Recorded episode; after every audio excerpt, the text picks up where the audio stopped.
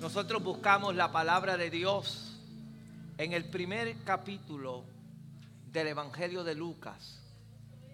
Primer capítulo del Evangelio de Lucas. Y vamos a ver los versos del 26 al 38. Lucas capítulo 1, versos 26 al 38. Y alguien tal vez dirá, pastor está adelantado, este es el pasaje, casi siempre se leen en Navidad o en periodo. Pero yo le decía a los hermanos esta mañana que la Biblia en cualquier momento tiene algo para nosotros. No importa la historia que se lea, el mensaje de la Biblia es vivo y es para siempre. Este mensaje siempre usted puede leer algo y siempre tiene algo diferente para cada uno de nosotros. Capítulo 1, verso 26, y vamos a leer hasta el verso 38 esta historia que quizás muchos conocen de memoria. Bendito Dios, pero hay algo que yo quiero nada más enfatizar en el día de hoy referente a esta historia. Y dice así, y al sexto mes el ángel Gabriel fue enviado por Dios a una ciudad de Galilea llamada Nazaret, a una virgen desposada con un varón que se llamaba José, de la casa de David, y el nombre de la virgen era María. Y entrando en el ángel en donde ella estaba, dijo, salve muy favorecida, el Señor es contigo bendita tú entre las mujeres. Mas ella cuando le vio se turbó por sus palabras y pensaba, ¿qué salutación sería esta? Entonces el ángel le dijo, María, no temas porque has hallado gracia delante de Dios. Y ahora concebirás en tu vientre y darás a luz un hijo y llamarás su nombre Jesús. Este será grande y será llamado Hijo del Altísimo, y el Señor Dios le dará el trono de David su padre, y reinará sobre la casa de Jacob para siempre, y su reino no tendrá fin. Entonces María dijo al ángel, ¿cómo será esto? Pues no conozco varón. Respondiendo el ángel le dijo, el Espíritu Santo vendrá sobre ti y, el poder del Altísimo te cubrirá con su sombra, por lo cual también el santo ser que nacerá será llamado Hijo de Dios. Y he aquí tu parienta Elizabeth. Ella también ha concebido hijo en, en la que, a la que llamaban estéril, porque nada hay imposible para Dios. Entonces María dijo, he aquí la sierva del Señor hágase conmigo conforme a tu palabra. Y el ángel se fue de su presencia. Quiero que vea en el verso 34, después que a María se le ha encargado lo que va a hacer, mire cómo ella reacciona. Ella dice, ¿cómo será esto? ¿Cómo? ¿Cómo lo voy a hacer? ¿Cómo lo voy a hacer? ¿Verdad? ¿Cómo será esto? Pues no conozco varón. Pero el ángel le dijo, el Espíritu Santo vendrá sobre ti. El Espíritu Santo vendrá sobre ti. ¿Verdad? Con el Espíritu se puede. ¿Cuántos lo creen? Con el Espíritu se puede. Vamos a orar. Padre, yo vengo delante de ti a presentar tu palabra y yo te pido que en esta mañana o en esta tarde ya Señor, tú hables a nuestras vidas, a nuestros corazones. Nos ayudes a entender que no hay nada imposible para ti. Que, oh Dios, lo que para nosotros parece que no se puede y que no sabemos cómo hacerlo, con tu Espíritu Santo sí lo podemos hacer. Y yo te pido que tú bendigas tu palabra en el corazón de cada uno de los que estamos aquí. En el nombre de Jesús. Amén, amén, amén. Puede tomar asiento pero no deje de hablar, de, de adorarle y de glorificar el nombre del Señor. Todos los que estamos aquí, tal vez en algún momento en nuestra vida o tal vez ahora mismo, en tu vida, nos hemos enfrentado a alguna situación que la vemos o difícil o imposible de verle una solución. Quizás usted en algún momento dado en su vida le han dicho, lo han colocado al frente de una tarea que usted la ve, esto es imposible para hacer. O quizás se ha enfrentado a una prueba, ya sea de enfermedad, ya sea de familia, ya sea en cualquier situación, que cuando uno la mira, uno dice, ¿cómo yo voy a hacer esto? ¿Cómo yo lo voy a hacer? ¿Cómo voy a poder hacer esta tarea? Que situaciones que se hacen que al mirarla nosotros con nuestros ojos humanos, las vemos como tareas imposibles, que parece que no vamos a poderlo lograr hacer. Y en alguna forma u otra, quizás todos, en algún momento dado de nuestra vida, nos enfrentamos a eso. Aún a veces en nuestra propia vida cristiana, ¿cómo voy a poder cambiar? ¿Cómo, ¿Cómo se va a poder convertir ese esposo que tiene el corazón tan duro? ¿Cómo se va a poder convertir esa esposa? ¿Cómo ese hijo que está tan hundido en el pecado podrá regresar al Señor? Preguntas que a veces nos hacemos y siempre es cómo se podrá hacer, cómo se podrá hacer. Y en esta tarde yo he cogido o he seleccionado una historia bien conocida porque aquí nos presenta una muchacha que se enfrenta a una situación similar, donde el Señor le entrega una responsabilidad o la escoge para una labor que cuando ella escucha la labor que le es encomendada, su reacción es similar a la como tú y yo tenemos. ¿Cómo yo voy a hacer esto? ¿Cómo? ¿Cómo voy a poder hacer esto? Y fíjese, la historia toda la conocemos.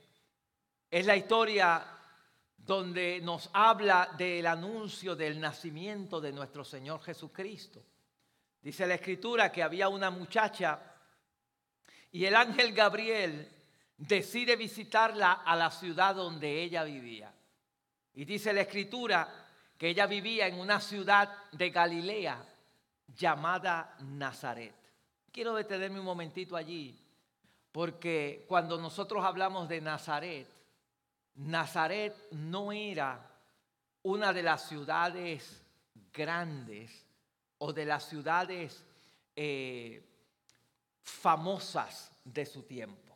Al contrario, la ciudad de Nazaret era una ciudad que era menospreciada por la gente, muy menospreciada por la gente. En una ocasión, ¿verdad? Eh, eh, uno de los que fue discípulo de Jesús, Natanael, cuando le dijeron que habían encontrado a Jesús de Nazaret, ¿Sabe lo que contestó Natanael? Dijo, y de Nazaret podrá salir algo bueno. Quiere decir que Nazaret no era una ciudad como que tenía, usted era de Nazaret, era como, como a veces en, nuestros, en nuestros países, usted le pregunta a la gente acá de dónde viene y todo el mundo dice que viene de la ciudad, porque nadie le gusta decir que es de algún cantón por allá que nadie conoce. Pues Nazaret era así, era una ciudad que la gente la menospreciaba. Pero así es que Dios, cuando Dios va a escoger algo, a veces escoge lo que menos tú y yo pensamos, que, al, que tú me y yo pensamos, a eso es que escoge Dios. Que, ¿Quién iba a pensar que de Nazaret, una muchacha de Nazaret, iba a ser el instrumento que Dios iba a utilizar para que el Salvador del mundo naciera? Pero así es Dios. La Biblia dice que de lo menospreciado y de lo vil del mundo, escogió Dios para avergonzar a aquellos que son sabios. Dios escoge a quien Él quiere escoger y escoge del lugar que Él quiere escoger. Por eso si Dios te ha escogido para hacer algo, no importa, no importa cuál haya sido tu bagaje anterior, cómo haya sido tu vida antes de que Dios te escogiera, no tengas temor de hacer lo que Dios te ha dicho que te haya escogido, porque si Dios te escogió, Él sabrá por qué. Él sabrá por qué. Porque Dios no menosprecia a nadie.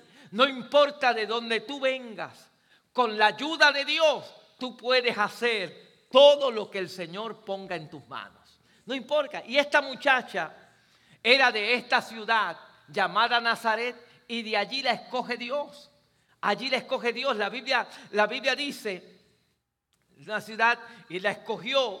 Y cuando este ángel eh, eh, la escoge, cuando este ángel viene a hablar con ella y habla unas palabras tan hermosas de ella, porque dice, tú eres bienaventurada. Le dice, tú eres bienaventurada, tú eres una persona, ¿verdad? Eh, eres favorecida. El Señor es contigo, le dice, eres bendita tú entre las mujeres. Es una mujer que Dios te ha escogido para algo especial.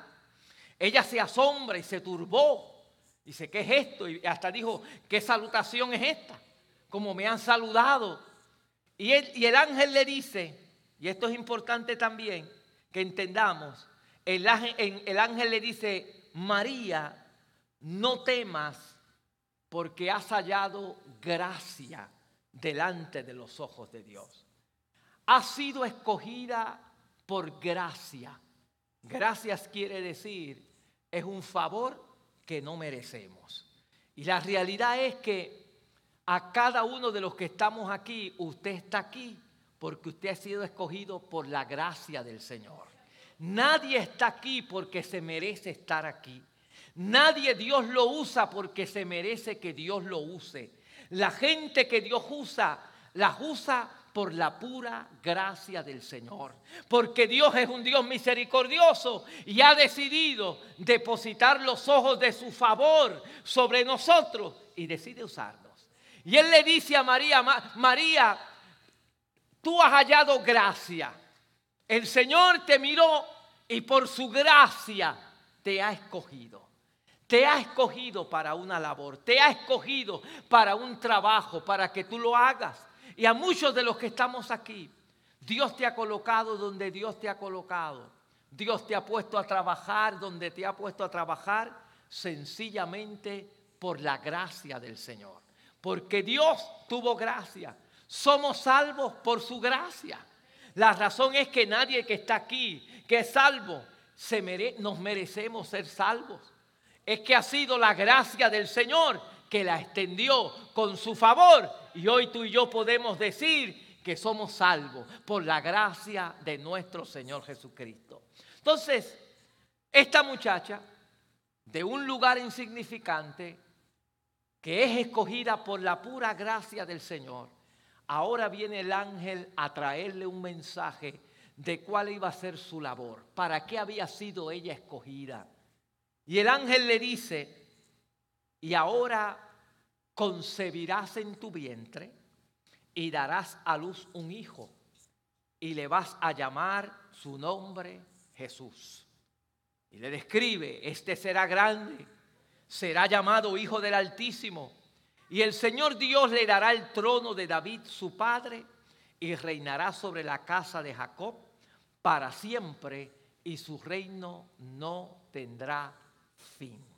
Imagínese lo que le dicen a esta muchacha que era virgen, se había guardado, una muchacha que estaba comprometida para casarse, que quizás venía de un sitio insignificante, pero Dios por la gracia la escoge y le entrega una misión. La misión es, tú vas a dar a luz al Salvador del mundo. Imagine esto, tú vas a dar a luz al Salvador del mundo. Tú vas a ser el instrumento por el cual yo me voy a dejar para que venga el que va a ser rey de toda la tierra y que tendrá un reino, ese hijo tuyo tendrá un reino que no tendrá fin jamás. Era una tarea enorme, era una tarea grande, una responsabilidad grande que estaba siendo depositada sobre María, que le estaba diciendo, tú has sido la escogida para esta labor, para este trabajo como quizás a muchos de nosotros. En muchas ocasiones Dios nos ha colocado responsabilidades, Dios nos ha colocado metas, Dios nos ha, nos ha colocado retos que a veces cuando los vemos decimos, ¿cómo yo voy a hacer esto? Porque la reacción de María fue esa misma.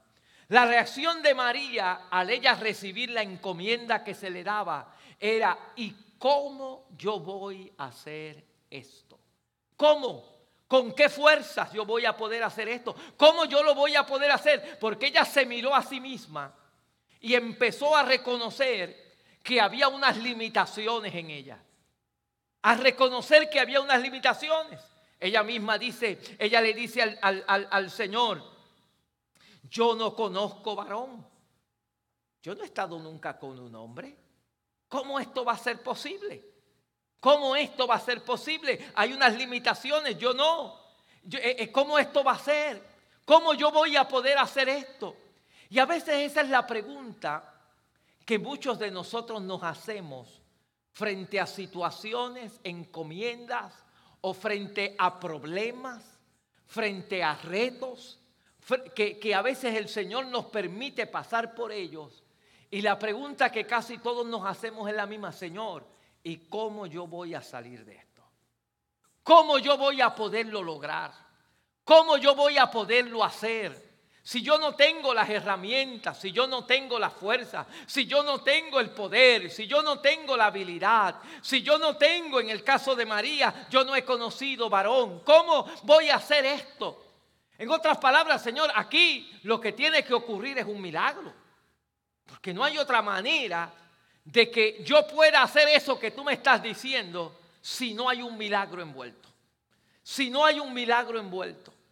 Y la realidad es que muchas de las tareas que a veces Dios nos da para nosotros hacer, nosotros dependemos totalmente de que haya un milagro de Dios para hacerlas.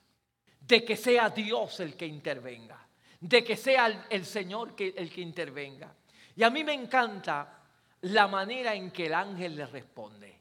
Porque la manera que el ángel le responde es la solución que hay para cada uno de nosotros en las tareas que Dios ponga delante para hacer, en los problemas que Dios ponga que haya por delante para resolverlos, o en las pruebas o en las situaciones que tú te encuentres, es la misma. Cualquier reto que tengamos nosotros en la vida cristiana, de la misma manera que le contestó el ángel a María, es la forma en que tú y yo lo vamos a enfrentar. Mire lo que el ángel le dice. Cuando María le pregunta y le dice al Señor, ¿cómo yo voy a hacer esto? ¿Cómo? ¿Cómo? ¿Cómo? ¿Cómo lo voy a poder hacer si yo, yo reconozco que tengo unas limitaciones? Yo reconozco que no, no he conocido varón, esto no se puede. ¿Cómo lo puedo hacer? La respuesta del ángel fue, y el, el Espíritu Santo vendrá sobre ti. La respuesta del ángel fue, el Espíritu Santo vendrá sobre ti. Y el poder del Altísimo te cubrirá. Vas a tener el Espíritu Santo y el poder de Dios para poder hacer esto que tú crees que no se puede hacer. El Espíritu Santo y el poder de Dios lo van a lograr lo van a lograr. Tú no lo puedes hacer, María, sola. Tú no puedes quedar embarazada sola. Pero el poder del Espíritu Santo, el Espíritu Santo y el poder de Dios sí lo pueden hacer. Sí lo pueden hacer. Y esto es lo mismo que Dios nos dice. Tú te enfrentas, te dan un liderato, te entregan una tarea y uno dice, ¿cómo yo voy a hacer esto? ¿Cómo yo voy a poder hacer esto? ¿Cómo voy a poder lograr terminar el año en, este trabajo que tengo que hacer? ¿Cómo voy a poder eh, eh, eh, lograr que vidas se conviertan? ¿Cómo voy a poder lograr que, mi esposo se convierta, que mi esposa se convierta, que ese hijo se, se retorne al Señor? ¿Cómo lo voy a poder hacer? Y a veces nos enfrentamos a situaciones de imposibilidades. Y el Señor nos dice lo mismo que le dijo a María. Con el Espíritu Santo se puede. Es el Espíritu de Dios el que obra. Es el Espíritu de Dios el que va a hacer los cambios. Es el Espíritu de Dios el que Dios nos ha dejado para que a través del Espíritu Santo nosotros podamos hacer la tarea que Dios ha delegado a cada uno de nosotros. Mire, cuando Jesús estaba, Jesús le dijo a sus discípulos, en una ocasión, le dijo, os conviene que yo me vaya. Porque si yo no me fuese, el consolador no vendría. O sea, Jesús le está diciendo a ellos, a ustedes le conviene, le conviene que decir que es mejor, que es mucho mejor que yo no esté con ustedes. Porque si yo, me, si yo no me voy, no les envío el consolador, pero si me voy, se los voy a enviar al Espíritu Santo. Él le dijo, es mejor que ustedes estén con el Espíritu Santo, porque el Espíritu Santo ha sido el mejor regalo que Dios nos ha dado. Yo le quiero decir, iglesia, que Dios no nos dejó solos. Él dijo, yo me voy, pero no voy a dejar solo. He aquí yo os enviaré el Espíritu Santo para que esté con ustedes todos los días, hasta el fin del mundo. Todos los días, el Espíritu Santo es el que está a nuestro lado, es nuestro paracleto. El que está allí a nuestro lado, nuestro consolador, que está allí a nuestro lado para ayudarte en todas las tareas que tú tengas por delante. Sean tareas que tú veas como imposible. Sea tareas que tú veas, esto no se puede, yo no tengo la capacidad. Sea tareas que digas, ¿cómo yo voy a hacer esto? Allí es que tú tienes que decir, Espíritu Santo, yo creo que contigo yo lo puedo hacer. Espíritu Santo, yo creo que contigo es que yo lo puedo hacer.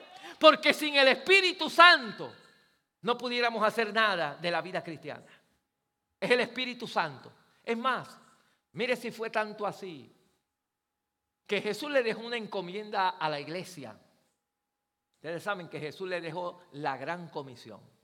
Id por todo el mundo predicad el Evangelio a toda criatura. Id a predicar, id a ser discípulos en todas las naciones. Pero ¿qué le dijo Jesús antes de que ellos hicieran eso?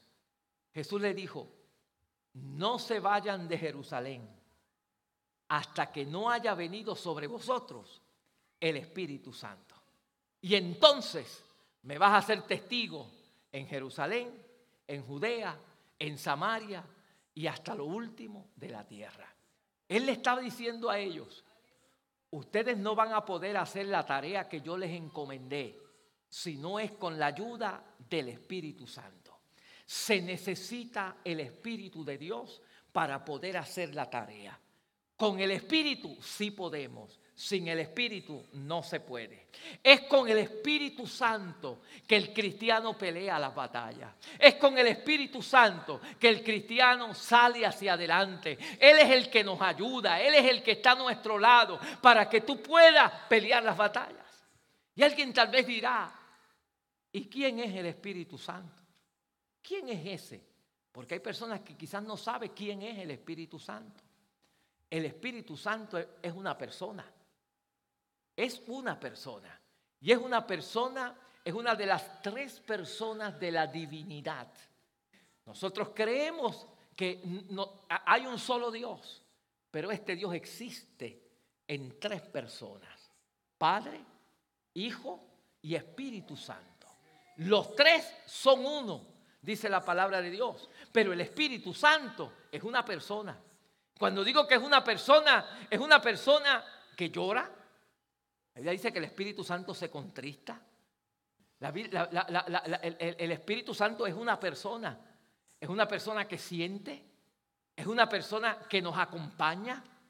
El Espíritu Santo está con nosotros, está a nuestro lado. El Espíritu Santo se deja sentir, se mueve, se mueve en medio de su pueblo. El Espíritu Santo se mueve y ha estado siempre. El Espíritu Santo no es algo nuevo de ahora para acá, de, Pentecostés para acá. No, no. El Espíritu Santo ha existido siempre. Es más, cuando estaban haciendo el mundo, dice la Biblia que el Espíritu se movía sobre la faz de las aguas. Ya el Espíritu Santo estaba allí. El Espíritu Santo siempre ha existido. Y es necesario para la vida del creyente. Es el Espíritu Santo el que te da vida a ti para que tú puedas revivir y pasar de ser muerto espiritual a vivir una vida viva para Dios. Es el Espíritu Santo. Tú no estarías aquí si no es por el Espíritu Santo. Es más, la Biblia dice que nadie llama a Jesús Señor si no es por el Espíritu Santo. Es el Espíritu Santo el que te un día, a los que son salvos que están aquí, es el Espíritu Santo el que te convenció de que eras pecador. Porque el Espíritu Santo nos convence de pecado, nos convence de justicia, nos convence de juicio. Si no fuera por el Espíritu Santo, tú no estarías aquí. El Espíritu Santo es el que nos contriñe, es el Espíritu Santo el que está. Y, y, es con Él que tú vas a poder lograr todos los retos que hay en la vida cristiana. Todos los que parecen los imposibles, que tú, no los, que tú los ves como imposibles, con la ayuda del Espíritu Santo se puede. Se puede. Igual que María, la única forma que ella pudo hacer esa tarea que Dios le encomendaba con su espíritu, es la misma forma que tú vas a poder hacer las tareas que Dios te ha encomendado con su espíritu. Es a través, como yo le decía a los hermanos en esta mañana, Dios nos ha regalado tantas cosas, pero si hay algo que ha sido maravilloso, es que nos ha dado su Santo Espíritu. El Espíritu Santo. Nos ha regalado al Espíritu Santo para que esté con nosotros. Porque el Espíritu Santo, hermano, es el que nos ayuda en todo. El que nos ayuda en todo. A veces no sabemos qué decir y es el Espíritu Santo el que nos da palabra. Mire lo que el Señor le dijo a sus discípulos. Cuando os trajeren a la sinagoga y ante los magistrados y las autoridades, no os preocupéis por cómo o qué habréis de responder. Cuando los cojan presos y los lleven dentro de, a las cortes, no se preocupen cómo responder, le dijo Jesús. ¿O qué habréis de decir? Porque el Espíritu Santo os enseñará en la misma hora lo que debáis decir. Me cogieron preso y ahora estoy frente a las autoridades. El Señor dijo, no te preocupes, el Espíritu Santo te va a ayudar a salir de eso. El Espíritu Santo pondrá palabra en tu boca para salir de eso. El Espíritu Santo te ayudará. El Espíritu Santo, hermano, es nuestro maestro. Es el que nos enseña. A veces nos ponen a hacer una tarea y ¿cómo voy a hacerla? ¿Cómo podré yo hacerla? El Espíritu Santo es nuestro maestro. La Biblia dice que el Espíritu os enseñará todas las cosas. Todas las cosas. Hay gente que dice, ahí me pusieron a predicar. ¿Y cómo voy a predicar? Pídele al Espíritu Santo que te dé palabra. Pero pastor, es que yo no sé la Biblia. Pídele al Espíritu Santo. El Espíritu Santo es nuestro maestro. El Espíritu Santo es el maestro por maestro. Dile, Espíritu Santo, dirígeme. Yo te necesito, Espíritu Santo. A veces hemos delegado a esa tercera persona de la Trinidad y no la reconocemos como deberíamos reconocerla. Pero el Espíritu de Dios es importante en la vida del creyente. Sin el Espíritu Santo no podemos hacer nada. Es el Espíritu el que nos enseña, el que nos dirige a toda verdad y a toda justicia, dice la Escritura. El Espíritu Santo, el Señor lo ha dado. A veces vamos a hacer alguna tarea y nos encontramos tal vez desanimados. Llega la mitad del año y ya ves el líder está desanimado porque las cosas no le están funcionando como quizás empezaron a funcionar en febrero cuando empezamos con el auge de empezar en la directiva. Y a veces nos encontramos agotados. ¿Sabe lo que hace el Espíritu Santo? El Espíritu Santo da fortaleza. A veces hay un cristiano que está desanimado, ya no quiero ir a la iglesia, ya no tengo el ánimo. ¿Sabe quién te puede dar fuerzas de nuevo? El Espíritu Santo.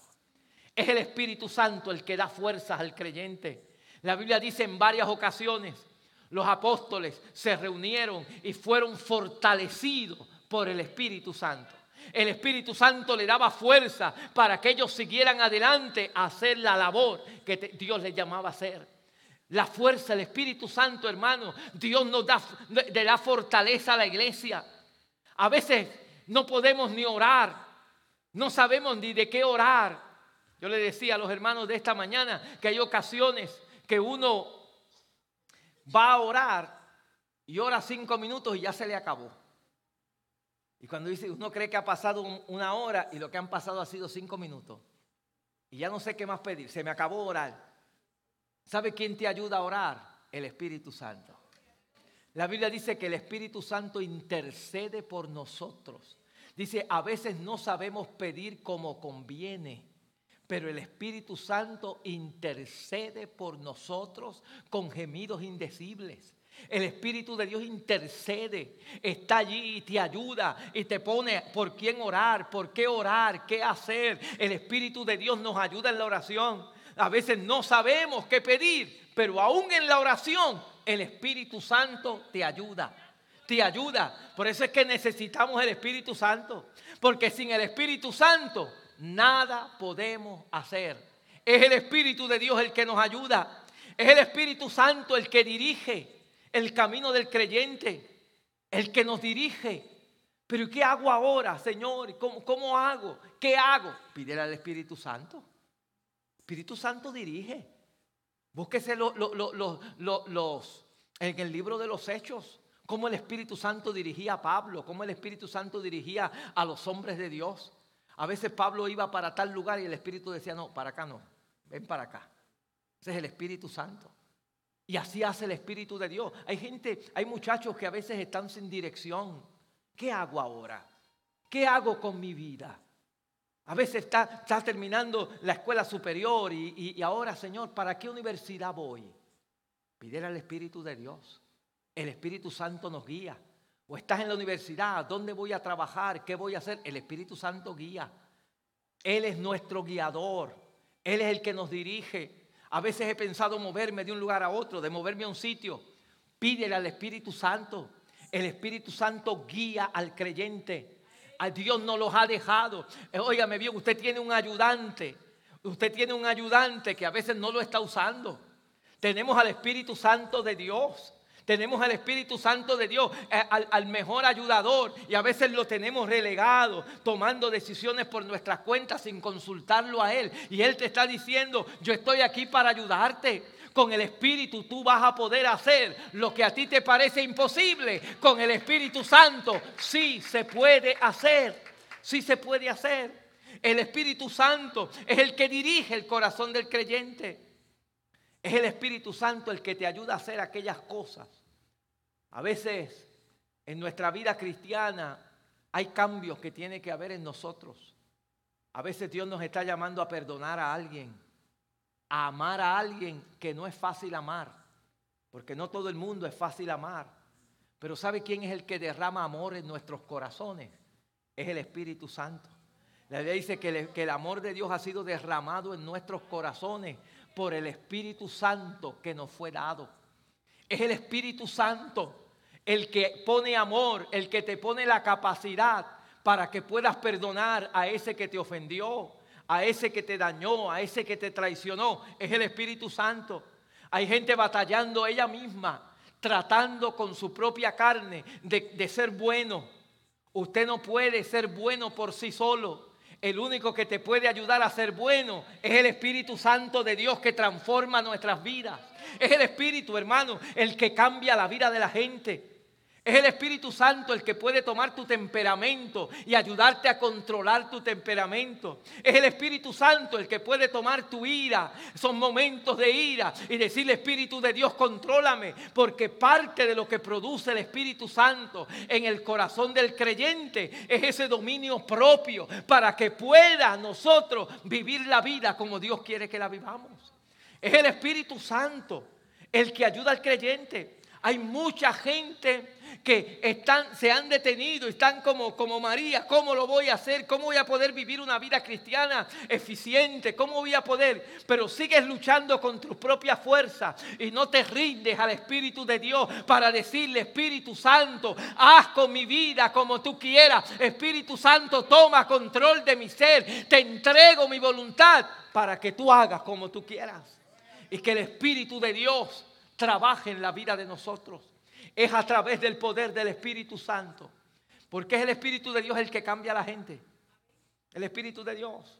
Hay veces que madres que ven a sus hijos o, esposas que ven a sus esposos que no les sirven al Señor. Y ellos, ellas quieren convertirlos a la fuerza. Usted no puede convertir a nadie a la fuerza. Usted no puede convertir a nadie a la fuerza. Y esposas o esposos que quieren convertir a sus cónyuges a la fuerza. Esto lo que hace es alejarlos a veces más de Dios. O a los hijos a la fuerza, que se conviertan a la fuerza, como si eso fuese así por, con, con fuerza humana. Esto no es con armas humanas. Esto no es con espada. Esto no es con carros ni con caballos. Esto es como el Señor le dijo cuando el Señor habló a través del profeta Zacarías a Zorobabel, cuando estaban construyendo el templo, que ellos se encontraban eh, que no, podían construirlo porque los enemigos se lo querían impedir y, ellos veían que sus fuerzas no podían. Y, y Dios utiliza a Zacarías para decirle, Zacarías, esto no es con ejército, esto no es con espada, esto es con mi Santo Espíritu ha dicho Jehová, Dios de los ejércitos. Y lo mismo, lo mismo que dice el Señor. Esto no es con tu fuerza. Tú podrás hablarle y hablarle y hablarle a tu muchacho. Tú podrás estar peleándole a tu esposo, a tu esposa para que se convierta y esto no se va a poder. Esto es una obra del Espíritu Santo. Cuando el Espíritu Santo entra y toca a la vida y al corazón del ser humano, Él es el que lo cambia. Y los que estamos aquí, que hemos sido cambiados y que estamos en el proceso de ir creciendo en el Señor, sabemos que esto es obra del Espíritu Santo de Dios. Que esto es obra del Espíritu de Dios. Frente a las situaciones es obra del Espíritu Santo del Señor. Entonces, debemos empezar a entender que si yo quiero enfrentarme a los imposibles, a lo que yo veo, ¿cómo lo hago? ¿Cómo lo hago? ¿Cómo mejoro mi vida? ¿Cómo soy mejor creyente? ¿Cómo eh, supero esta tentación? ¿Cómo supero esta, esta, eh, controlo esta ira? ¿Cómo logro esto? Necesito lo mismo que le dijeron a María. El Espíritu Santo vendrá sobre ti. El poder del Altísimo te cubrirá. Porque si hay algo que da el Espíritu Santo es poder.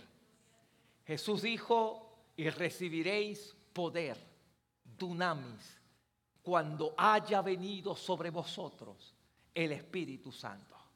Poder, poder, para que tú puedas hacer lo que no puedes hacer por tu propia cuenta, lo puedes hacer con el poder del Espíritu Santo. María sola no podía quedar embarazada, pero con el poder del Espíritu Santo sí pudo quedar embarazada. María sola no podía formar a Jesús dentro de su vientre, pero con el poder del Espíritu Santo se formó Jesús dentro de su vientre. Y óigame bien, esto tiene una similitud con la vida nuestra. Tú y yo estamos llamados a que nuestra vida se parezca a Cristo, a que Cristo se forme en nosotros. Y la única manera en que Cristo se va a formar en nosotros es a través del poder del Espíritu Santo de Dios. No hay otra manera. Es el Espíritu de Dios el que ayuda a que tu vida se parezca cada día más a Jesucristo. Es el Espíritu Santo el que va formando en nosotros la persona de Cristo. Espíritu Santo es el que pone el amor. El Espíritu Santo es el que pone el gozo. El Espíritu Santo es el que pone la paciencia. El Espíritu Santo es el que pone la bondad. El Espíritu Santo es el que pone el dominio propio. El Espíritu Santo es el que pone todo ese fruto del Espíritu que Pablo habla en el capítulo 5 de los Gálatas.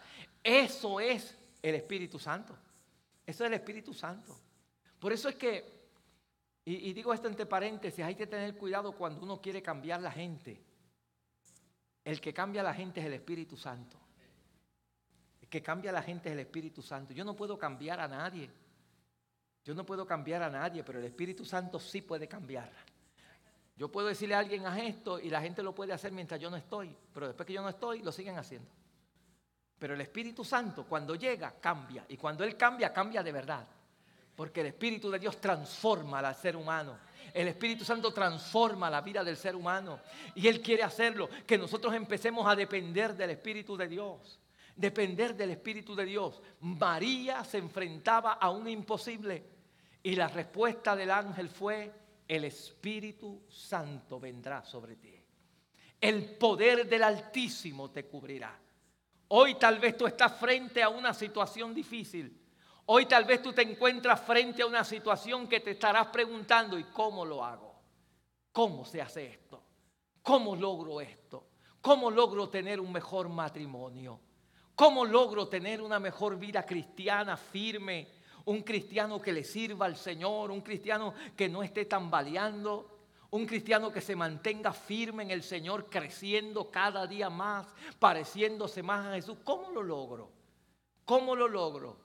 La respuesta del Señor es similar. El Espíritu Santo es el que te puede ayudar. El Espíritu de Dios es el que te puede ayudar. Y tenemos que hacer lo que hizo María. Mire lo que hace María cuando esto ocurre. Cuando Él le recibe la respuesta del Señor. ¿Qué respuesta? Entonces dice la Biblia y María dijo, mire la actitud de María. María dijo, he aquí la sierva del Señor. Ella reconoce su posición de sierva saber quiénes somos delante de Él. Yo reconozco, Señor, que soy un siervo tuyo. Y le dice, hágase conmigo conforme a tu voluntad. En otras palabras, aquí está mi vida. Te la doy a ti. Haz como tú quieras. Y esa es la actitud que nosotros, ante los imposibles, ante las situaciones que parecen, ¿cómo las voy a poder hacer? Lo que tenemos que hacer es someternos a Dios, someternos al Espíritu de Dios y decirle, Espíritu Santo, aquí estoy. Yo no sé cómo hacerlo. Tú me pusiste aquí, pero aquí estoy. Yo soy tu siervo, yo soy tu sierva. Hágase conmigo conforme a tu voluntad. Haz lo que tú quieras hacer. Me coloco en tus manos. Me pongo ante ti para que tú hagas como tú quieras hacer con mi vida. En otras palabras, me rindo a Él. Me rindo a Él. Yo siempre he dicho que el Espíritu Santo es un caballero. Es un caballero. Y el Espíritu de Dios, como es Dios, pudiera coger nuestras vidas y obligarnos a hacer todo lo que Él quiera. Pero el Espíritu Santo es un caballero. Y, y, hasta que no nos rendimos a Él, hasta que no nos damos a Él, él no trabaja como debería trabajar en la vida de cada uno de nosotros. Rendirnos a Él. Decirle, Señor, he aquí, aquí estoy. Hágase tu voluntad. Haz con mi vida como tú quieras hacer. No me resisto más. Te creo a ti. Creo que contigo se puede. Creo que contigo voy a poder hacerlo. Y me lanzo en el nombre del Señor, Espíritu de Dios, a que tú hagas. Y eso hizo María. Aquí estoy venga lo que venga. Ella sabía que aquella decisión podía costarle hasta la vida. Porque eran apedradas las mujeres. Si ya descubrían que ella estaba embarazada sin haberse casado.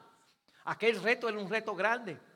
Pero cuando tú estás confiando en el Espíritu Santo de Dios, el Espíritu de Dios quita el temor, el Espíritu de Dios quita todo y te ayuda para que tú sigas adelante. Que se puede con el Espíritu de Dios. Que con el Espíritu Santo voy a poderlo hacer. Y este es el mensaje que yo quiero dejarte en esta mañana. Que tú puedes hacer lo que para ti parece imposible, se puede con el Espíritu Santo de Dios. Que quizás has llegado aquí y te encuentras, ¿cómo voy a poder salir del hoyo donde estoy? ¿Cómo voy a poder salir de, esta situación? ¿Cómo voy a poder dirigir este grupo? ¿Cómo voy a poder cumplir con este reto que Dios ha puesto en mis manos? ¿Cómo voy a poder hacer que, que, mi grupo, a veces como líderes, nosotros quisiéramos ver un avivamiento en nuestro grupo? Porque eso es lo que queremos. Tú no lo puedes crear tú solo. Es el Espíritu Santo el que puede dar el avivamiento.